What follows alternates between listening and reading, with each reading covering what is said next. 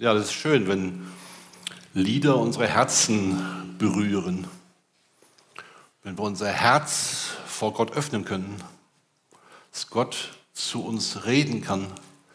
Ich dachte beim ersten Lied, ja, ich habe das so nötig, noch mehr von Gott zu erkennen. Ich wünsche mir das, noch mehr von Gott zu erkennen und ihn zu erleben, ihn immer mehr zu erleben. Ich habe es jedenfalls nötig. Ich freue mich, dass ich äh, heute wieder hier im Gottesdienst bin. Ich war das letzte Mal vor sechs Wochen hier und äh, war im Urlaub und ähm, dann lag unsere Schwiegermutter, meine Schwiegermutter im Sterben und dann hatten wir noch Corona. Aber jetzt bin ich wieder da, freue mich heute Morgen hier zu sein. Genau, das Thema habt ihr ja schon gesehen hier, Eden, das Gute kultivieren. Und heute geht es um die gute Ordnung Gottes. Die gute Ordnung Gottes. Wir haben ja auch ein Heft entwickelt für diese Themen, die auch äh, viele Hauskreise durchnehmen und ähm, wer heute neu ist oder das noch nicht bekommen hat, unten im Foyer liegen solche Hefte und äh, genau, die kann man sich gerne mitnehmen, wo das Thema noch mal ein bisschen vertieft wird. Es ist früher Sonntagmorgen und ich sitze in aller Ruhe auf der Terrasse. Nicht mal die Autobahn ist zu hören. Kein Nachbar sägt sein Brennholz oder mäht seinen Rasen. Die Nachbarn schlafen wohl noch alle. Wunderbar, so ein ruhiger Morgen. Ein Sonntag, der Sonntag ist ja wirklich ein Geschenk und immer noch was Besonderes. Auch wenn er immer mehr umkämpft ist, gilt nach 9 Absatz 1 des Arbeitszeitschutzgesetzes die Regelung, dass keine Arbeitnehmer an Sonn- und Feiertagen von 0 bis 24 Uhr beschäftigt werden dürfen. Sonntagsruhe ist gesetzlich geschützte Ruhe an einem grundsätzlich arbeitsfreien Sonntag. Das steht in unseren Gesetzen. Wunderbar. Ein Stück Eden könnten wir vielleicht sagen, mitten in dieser Welt. Was für ein Privileg. Wir können Gottesdienst feiern, wir können uns mit Freunden treffen, wir können feiern und entspannen und uns erholen. Was ist das für ein Privileg, hier heute Morgen im Gottesdienst sein zu dürfen? Dafür einfach frei zu haben, ungezwungen und ohne Bedrängnis hier zu sein. Großartig. Der Sonntag wird in der Bibel ja auch ähm, Sabbat genannt und äh, ist ein entscheidender Teil von Gottes guter Ordnung für diese Welt, für alle Menschen. Eben so ein bisschen Eden in einer hektischen Welt. In einem Vortrag bei unserem K5 Leitertraining sagte Stefan Vatter, eine Seele ohne Sabbat verdorrt. Der Sabbat ist kein Zusatz für ein erfülltes Leben, sondern die Voraussetzung dafür. Wer sich aufmacht, den Sabbat zu entdecken, macht sich auf zur Quelle der Inspiration, Lebensfreude und Liebe. Diese gute Ordnung Gottes, die wird ja in Genesis 1 und 2 beschrieben und ich lese uns den letzten Vers aus Kapitel 1 und die ersten Verse aus Kapitel 2. Das ist so wie ein Übergang. Und Gott sah an alles, was er geschaffen hatte und sah, es war alles sehr gut. So wurde die Schöpfung des Himmels und der Erde mit allem, was dazugehört, vollendet. Am siebten Tag vollendete Gott sein Werk und ruhte von seiner Arbeit aus. Und Gott segnete den siebten Tag und erklärte ihn für heilig, weil es der Tag war, an dem er von seiner Schöpfungsarbeit ausruhte. Dies ist der Bericht von der Schöpfung des Himmels und der Erde, als Gott der Herr den Himmel und die Erde erschaffen hatte. Alles ist fertig. Der Höhepunkt der Schöpfung ist erreicht. Gott schaut voller Frieden auf sein Werk. Es war alles sehr gut, eine wunderbare, großartige, phänomenale Ordnung, die er geschaffen hat. Und wir können nur staunen. Jede Pflanze ist ein Wunder für sich. Und dank so einer chemischen, eingebauten chemischen Fabrik kann sie durch Photosynthese Sonnenlicht in Nahrung umwandeln. So kann sich selber Leben und Wachstum verhelfen. Oder die wunderbare Welt der Tierwelt, der Tiere, wunderbare Vielfalt. Es gibt mindestens fünf Millionen Tierarten. Stellt euch das mal vor, Wahnsinn, fünf Millionen Tierarten. Zugegeben, die meisten sind äh, Insekten und Kleinlebewesen, aber das ist doch schon mal eine Zahl.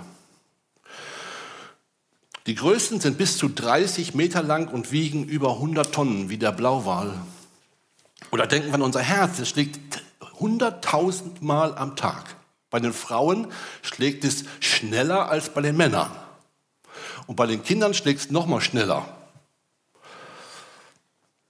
Das Herz pumpt dabei 5000 Liter Blut durch unseren Kreislauf. Fast ein ganzes Schwimmbad voll. Großartig. Und wenn wir dann einen Blick in unser Sonnensystem oder in das Universum tun, dann kommt man aus dem Staunen über diese unendliche Dimension gar nicht mehr heraus. Unsere Erde fliegt in genau der richtigen Entfernung zur Sonne, mit genau der richtigen Neigung zur der Erdachse und der genau richtigen Geschwindigkeit und Umdrehung um die Sonne. Wir müssen weder erfrieren noch verbrennen. Wir bekommen zu jeder Zeit des Tages und Jahres genau die richtige Menge an Licht und Wärme, damit überhaupt Leben und Wachstum möglich ist.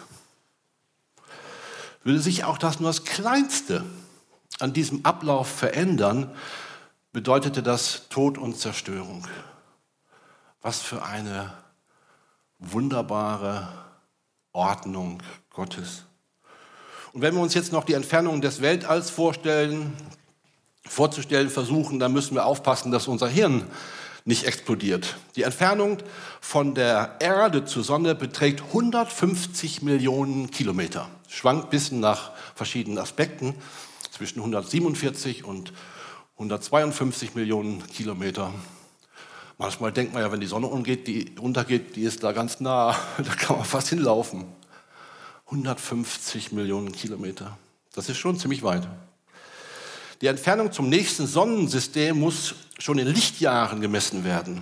Es sind etwa vier Lichtjahre, 40 Billionen Kilometer. Und alle diese Systeme ziehen ganz, nach ganz bestimmten Gesetzmäßigkeiten sekundengenau ihre Bahnen. Wow, was für eine Schöpfung das flasht echt. Was gibt es nicht alles für Theorien darüber, wie die Welt entstanden ist? Urknall, Evolution, Kreationismus, Zufall.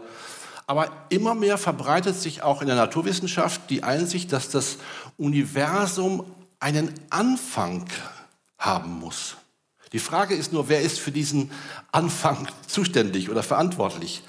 Wissenschaftlich geht es nicht, dass etwas aus dem Nichts kommt und keinen Anfang hat. Wir wissen es auch ja nicht so genau, ob es jetzt sieben Tage waren, 24 Stunden oder mehrere Millionen Jahre. Wissenschaftlich spricht sicherlich vieles dafür, dass es ein längerer Prozess war. Und ich finde auch diesen Gedanken Schöpfung durch Evolution sehr interessant. Aber wir wissen es letztlich nicht. Vielleicht können wir nur so viel sagen. Gott hat diese Welt erschaffen und die Wissenschaft beschreibt, wie sie geworden ist. Und ich glaube, es ist, ist sehr spannend, sich mal mit dieser, mit dieser Frage nach, wie die Schöpfung entstanden ist, zu beschäftigen. Ich habe sehr viel davon profitiert in der Vorbereitung. Die Ordnung, die wir in der Schöpfung erkennen, lässt aber nur eine Schlussfolgerung zu. Gott ist dieser geniale Baumeister, der hier im Werk ist und der alles geschaffen hat. Jeder Satz atmet seinen Geist. Und man fragt ja, ist das gut oder ist das gut? Und die Bibel sagt, es ist sehr gut. Gottes Ordnung ist so phänomenal gut. Und in der Bibel wird das auch immer wieder beschrieben, auch vor allen Dingen in den Psalmen, zum Beispiel Psalm 19. Die Himmel verkünden Gottes Größe und Hoheit und das Firmament bezeugt seine großen Schöpfertaten. Aber schauen wir nochmal ein bisschen zurück an den Anfang. Der erste Satz der Bibel ähm, besteht im Hebräischen und im Deutschen jeweils aus sieben Worten. Am Anfang schuf Gott Himmel und Erde. Es gibt ja ganz viele Bibelübersetzungen, wenn man Bible-Server zum Beispiel öffnet und äh, war erstaunt. In allen steht genau dasselbe. Ob modern oder alt oder wie auch immer, das ist so ein entscheidender Satz. Die Zahl sieben ist die Zahl der Verkommenheit. Sieben Worte als Überschrift, sieben Tage für die Schöpfung. Alles hängt an diesem Satz, an dieser Überzeugung.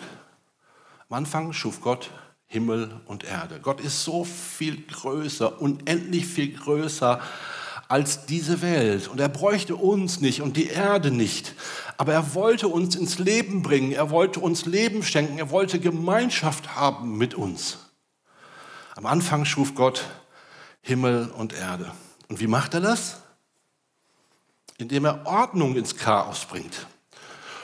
Vor dem Anfang, also am Anfang heißt es, schuf Gott Himmel, vor dem Anfang, wenn man sich das überhaupt irgendwie vorstellen kann, wie es vor dem Anfang ist, war die Erde wüst und leer. Hebräisch Tohu Wabohu. Ja, vielleicht sagt ihr das manchmal auch, wenn ihr in das Kinderzimmer eurer Kinder kommt. Was ist hier denn für ein Tohu Wabohu? Ja, also hat sich gut eingefügt in die deutsche Sprache. Tohu. Tohu heißt formlos und Bohu heißt leer. Also die Erde war formlos und leer. Das ist der zweite Satz der Schöpfungsgeschichte. Gleich nach dem, am Anfang schuf Gott Himmel und Erde. Alles war durcheinander, kein Lebensraum, alles lebensfeindlich, alles finster. Aber der Geist Gottes schwebte über dem Wasser und jetzt passiert's. Gott haucht dieser Welt, dieser Schöpfung seinen Atem ein, seinen Lebenshauch. Sein Geist kommt in dieses Tohu Wabohu und in allem Durcheinander erklingt seine Stimme. Gott sprach. Sein Wort ist seine Kraft. Sein Wort ist seine Macht. Wenn man Geschichten, Schöpfungsgeschichten, es gibt auch andere Schöpfungsgeschichten liest, dann liest man da oft davon, dass die Götter gegeneinander gekämpft haben. Irgendwelche Götter. Und hier ist dieser souveräne, große Gott, der einfach nur spricht. Gottes Schöpfungsordnung ist ein berechenbarer Raum, in dem sich Leben entfalten kann. Wo Gott eingreift, wird Leben geordnet. Wo Gott nicht gegenwärtig ist, wo Gott nicht da ist, bleibt alles formlos und leer. Leer und sinnlos. Das gilt ja auch in unserem persönlichen Leben. Gott ordnet immer noch. Er hat ja nicht aufgehört zu ordnen. Durch den Sündenfall hat alles eine Tendenz zum Chaos. Eden heißt dann für uns, diese Perspektive Gottes zu gewinnen, die richtige Perspektive zu gewinnen, dass wir unser Leben Gott anvertrauen und im Chaos dieser Welt ihm neues Vertrauen entgegenbringen. Es ist ja interessant, Conny hat das letzten, letzten Sonntag aus, ausgeführt, dieser erste Aspekt auch im Garten Eden war ja das Misstrauen. Das Misstrauen von Adam und Eva, wo sie drauf reingefallen ist, wie die Schlange gesagt hat, bist du dir sicher, dass Gott es gut meint mit dir? Dass Gott eine gute Ordnung schafft? Das steckt ja irgendwie in uns allen ja so drin. Dieses latent Misstrauen. Und das ist es, was es zu überwinden gibt. Was uns Eden verheißt, was uns Eden zuspricht. Vertrauen in Gott zu bekommen.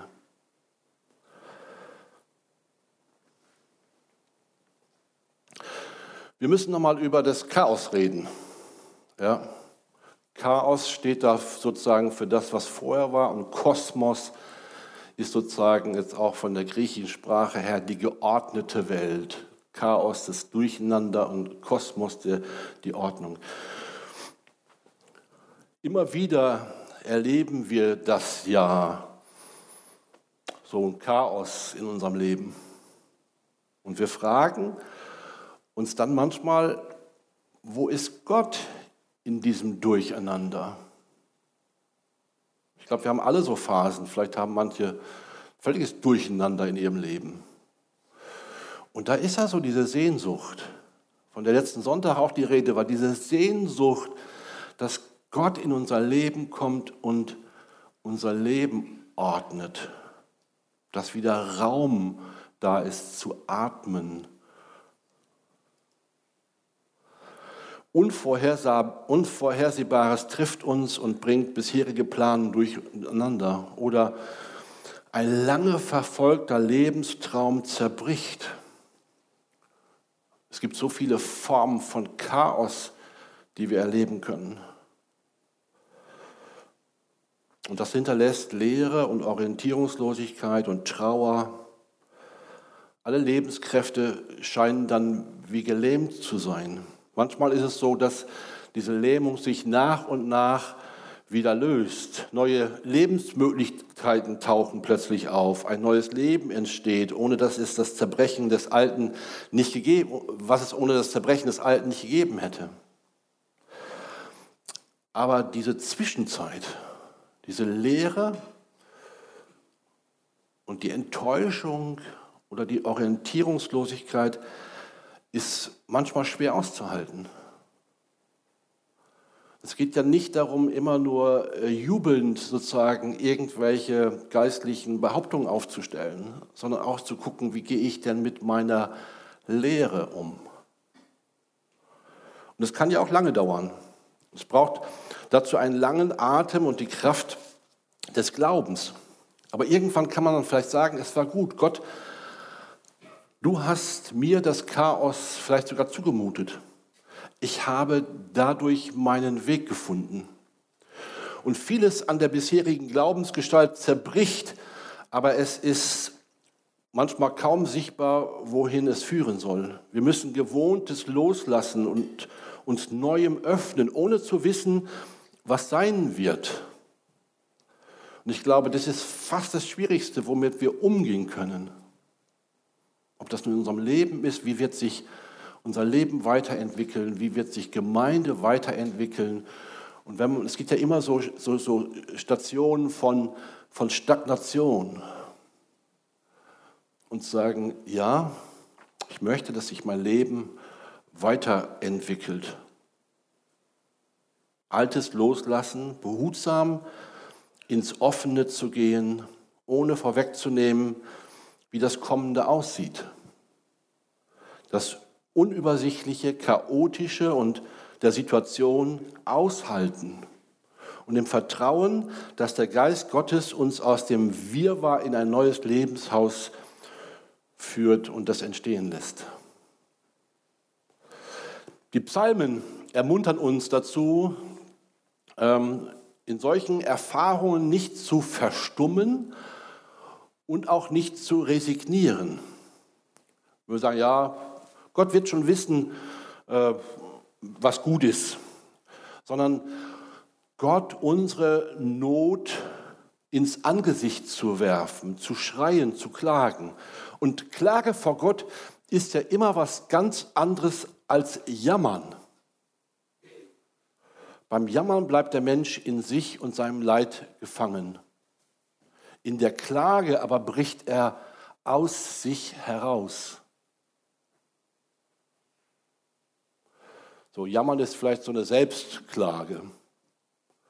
Aber es geht darum, das herauszurufen. Die Klage wirft Gott das Chaos entgegen.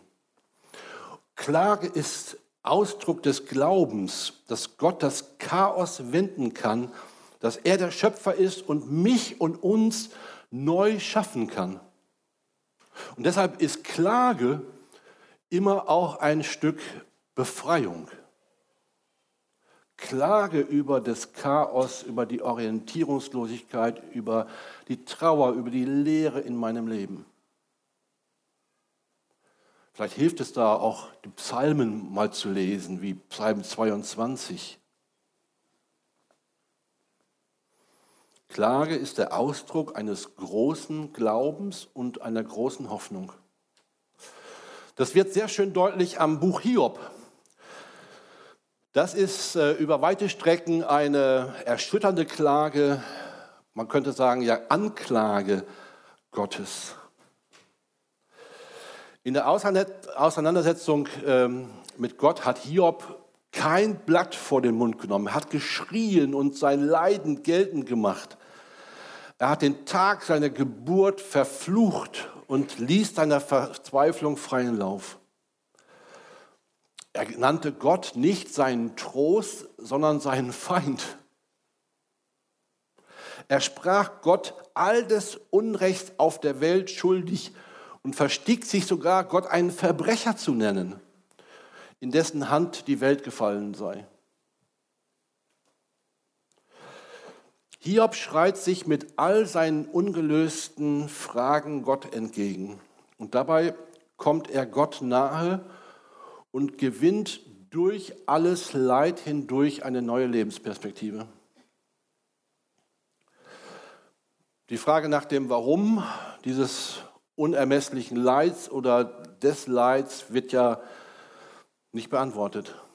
Es gibt auch keine Antwort darauf. Und die Not von Hiob lässt sich auch nicht mit einem abstrakten Gotteswissen erklären oder lösen. Die Freunde von Hiob versuchen das ja, den Chaos-Einbruch in Hiobs Leben zu erklären und in bekannte theologische Muster zu ordnen. Sie werden aber am Ende von Gott als unfromme Dogmatiker getadelt. Hiob dagegen, der sein Leid Gott klagt und dabei anklagt, bekommt Recht. Er geht mit seinen Fragen bis an die Grenze, bis dorthin, wo unsere Gottesbilder zerbrechen und wir dem unbegreiflichen Gott begegnen. Und die Erfahrung der Gegenwart dieses unfassbaren Gottes ist letztlich Hiobs Trost. Durch seine ungeschminkte Klage hindurch erfährt er den unbegreiflichen, aber so nahen Gott. Das gibt ihm innerlich neuen Halt und neue Lebenskraft sodass er dem äußeren Chaos standhalten kann. Hiob erlebt das, dass Gott nicht vor dem Leid bewahrt, sondern auch in dem Leid.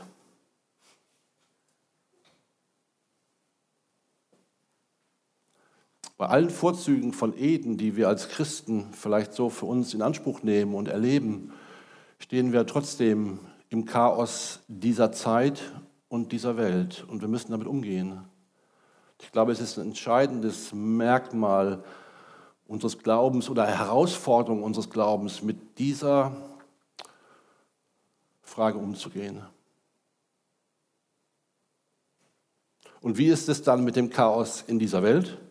Kann Gott das nochmal machen? Kann er nicht nur aus dem Tovabo ein Universum und diese Welt schaffen? Und uns mittendrin, sondern kann er das Tovabo in dieser Welt und in unserem Leben nochmal neu ordnen? Kann er das in Ordnung bringen, was hier durcheinander ist? Und genau das tut er. Gott ist nicht nur der Allmächtige, der hinter dem Universum steckt und der alles in seiner Hand hat. Weil hier alles durcheinander ist, kommt er nun selbst in das Tohuwabohu, um es neu zu ordnen. Am Anfang des Johannesevangeliums heißt es über Jesus, am Anfang war das Wort und das Wort war bei Gott. Und Gott war das Wort. Dasselbe war im Anfang bei Gott. Alle Dinge sind durch dasselbe gemacht und ohne dasselbe ist nichts gemacht, was gemacht ist. Also hier wieder vom Reden Gottes, vom Wort. Durch das Wort Gottes ist die Welt entstanden. Und Jesus ist das lebendige Wort Gottes. Mit aller seiner Macht und Kraft und Souveränität ist Jesus der, der auch in unserem Leben Ordnung machen kann. Jesus kommt hinein, um in Ordnung zu bringen bei uns und auch in uns. Mit ihm fängt alles nochmal neu an. Ganz egal, warum es bei dir und in dir chaotisch ist oder warum du immer so durcheinander bist. Jesus führt dich in Gottes gute Ordnung zurück.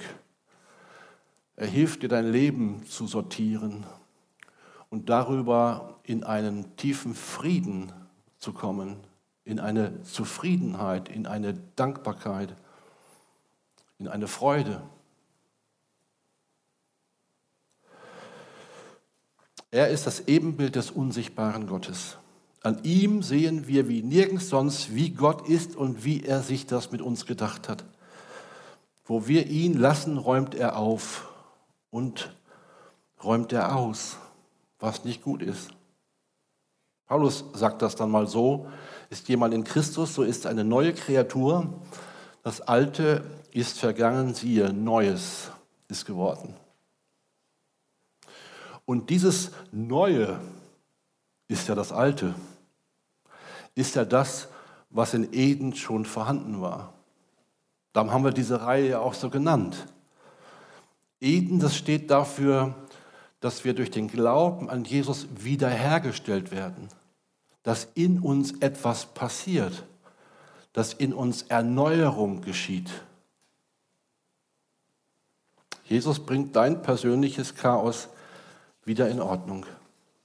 Und wenn wir dann die Bibel zu Ende lesen, dann sehen wir ein ähnliches Bild wie am Anfang, wie Gott das Tohu Wabo ordnet und in den ersten Tagen alles entsteht, entstehen lässt, so wird am Ende der Zeit, am Ende aller Dinge, nicht nur das persönliche Durcheinander geordnet, sondern jedes, jedes Chaos dieser Erde in Ordnung gebracht.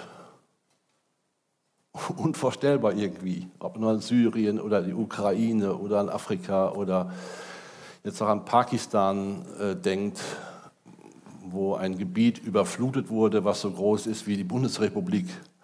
Unvorstellbar, dieses Chaos in dieser Welt. Und doch merken wir, dieses Chaos ist, ist da. Und nun ordnet Gott diese Welt vollends neu. Er schafft einen neuen Himmel und eine neue Erde, denn das erste ist vergangen. Dann gehören Tränen und Leid und Schmerzen, dann gehören Krankheit und auch der Tod der Vergangenheit an. Dann macht er alles ganz neu. Was für eine Hoffnung.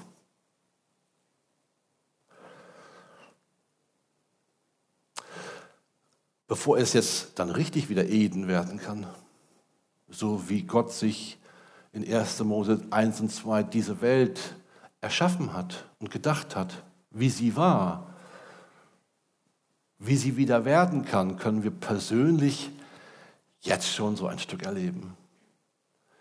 Ist das nicht ein Geschenk? Während alles noch vom Chaos bestimmt ist, schenkt Gott uns für uns seine persönliche Ordnung. Dazu will uns auch der Sabbat helfen. Eine richtig neue Perspektive. Hat ja am Anfang vom Sonntag, von diesem Geschenk des Sonntags gesprochen. Und in diesem Heft gibt es auch einen Exkurs zum Thema Sabbat, wo man das vielleicht nochmal nachlesen kann. Eine ganz spannende Frage, die des Sabbats. Ohne dass wir uns das abgesprochen haben, Christine und ich, hat sie am Anfang so einen wunderbaren Einstich gegeben hier. Könnten auch Fragen für einen Sabbat sein.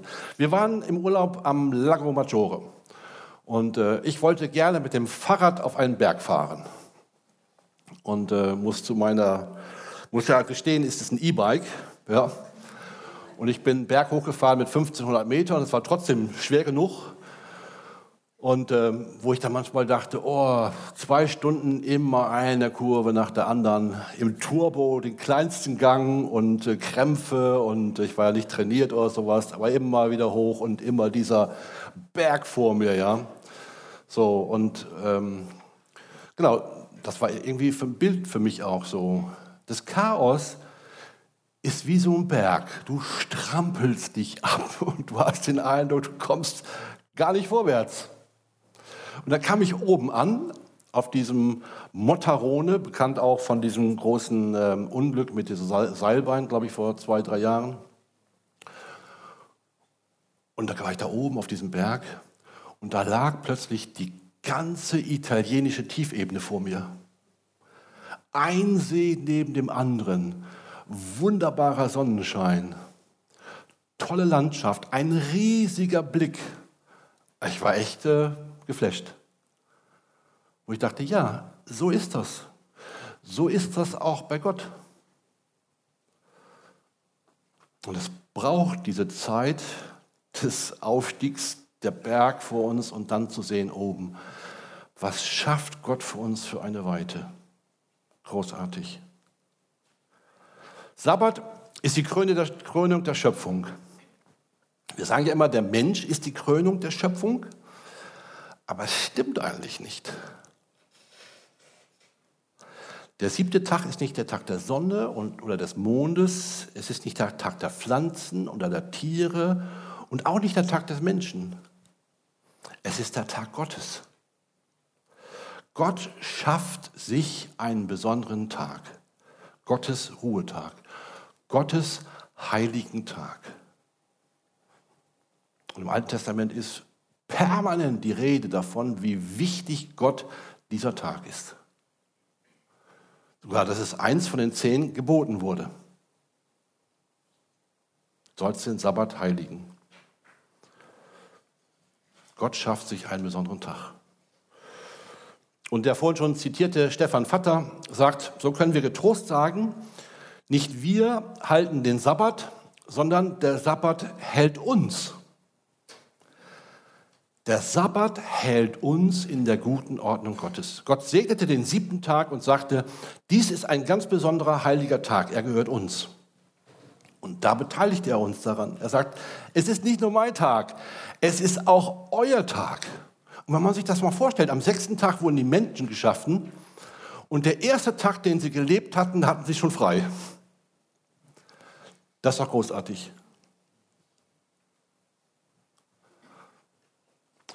Man sagt ja immer so, dass der Sabbat der letzte Tag der Woche war und dann kam der Sonntag, das ist der erste Tag. Aber auch im Alten Testament geht, geht man immer davon aus, dass der Sabbat der erste Tag der Woche ist. Sozusagen der Tag, an dem sich die ganze Woche ausrichtet. Das Gebot des Sabbats offenbart uns, wie wertvoll wir in Gottes Augen sind. Wie wichtig es Gott ist, mit mir und mit dir in Beziehung zu stehen. Dieser Tag ist für Gott und für dich da. Durch Bibellesen, Gebet, durch Gottesdienst, durch gutes Essen und Trinken, durch schöne Kleider, durch gemeinsame Feste, Ideen und Humor und Lachen und Spiel und Sinnlichkeit. Alles gehört in diesen Tag. Und wo ich dann manchmal denke, Mensch, der Sonntag ist irgendwie immer so wie irgendwie alle Tage, ja, Gottesdienst, ja, aber sonst ist immer der gleich, das gleiche Chaos. Der Sabbat ist der Tag, an dem die Weichen gestellt werden. Ein Tag der Korrektur auf das hin, was wirklich zählt und relevant ist. Der Sabbat ist wie so ein Plan gegen den Geist der Lieblosigkeit und Verleumdung und Diffamierung. Wie Chris hat vorhin gesagt, man, dieser Morgen, diese Morgenzeit, ja, Früher haben wir es ja stille Zeit genannt. Ja. Gibt es schon in der Christenheit schon immer diese Zeit. Ist sozusagen wie so ein Einüben in Gottes Sichtweise. Und das ist der Sabbat noch viel mehr. Ein Plan gegen den Geist der Lieblosigkeit, Verleumdung und Diffamierung. Diesen Tag zu heiligen bedeutet, dass dieser Tag schutzbedürftig ist gegen Lieblosigkeit, und Diffamierung empfangen wir am Sabbat Barmherzigkeit und Wohlwollen des himmlischen Vaters und Jesus und des Heiligen Geistes. Das wirft doch noch mal ein ganz neues Licht auf unseren Sonntag, wo ich dachte, haben wir das schon entdeckt? könnten wir das nicht für uns persönlich, oder ich habe mich das gefragt, kann ich das für mich persönlich nicht noch ganz anders nutzen? Spannend. Spannend, diese Frage, was könnte der Sabbat in unserem Leben bewirken? Und ich vermute mal, dass da ein riesiges Potenzial drinsteckt, Gottes gute Ordnung zu folgen. In der regelmäßigen Wiederkehr des siebten Schöpfungstages sollen wir innehalten, alles loslassen, was uns antreibt und quält und eintreten in die Ruhe, Gelassenheit und Freude des Sabbats. Und es ist ja sozusagen so wie ein Verzicht, Gott zu sein. Am Sabbat ist Gott Gott. Manchmal haben wir den Eindruck in der Woche, ja, wir haben es im Griff. Wir haben es ja so richtig. Wir haben es ja, wir fassen das ja. Wir haben es ja alles, was da ist. Wir können das ja, wir machen das, wir bewältigen das, wir regeln das, wir gestalten das. Und der Sabbat ist dieser Verzicht darauf. Sagen, jetzt mache ich mal nicht, sondern ich lasse jetzt mal Gott machen. Gott macht. Und von hier aus sollen wir die Maßstäbe für unser Leben und unseren Umgang mit der Welt je neu empfangen. Die Feier des Sabbats ist der handgreifliche Ausdruck unseres Glaubens, dass Gott letztlich alles gut macht und uns aus Chaos und Tod errettet. Und das schon jetzt, Woche für Woche. Ich lade euch ein, mal weiter darüber nachzudenken, in euren Kleingruppen in dieser Woche mal darüber zu sprechen, was, was heißt das eigentlich für uns? Wie gehen wir eigentlich damit um? Ich möchte noch gerne mit uns beten.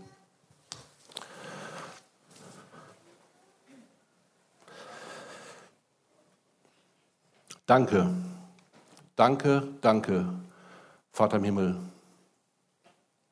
dass wir dich kennen dürfen.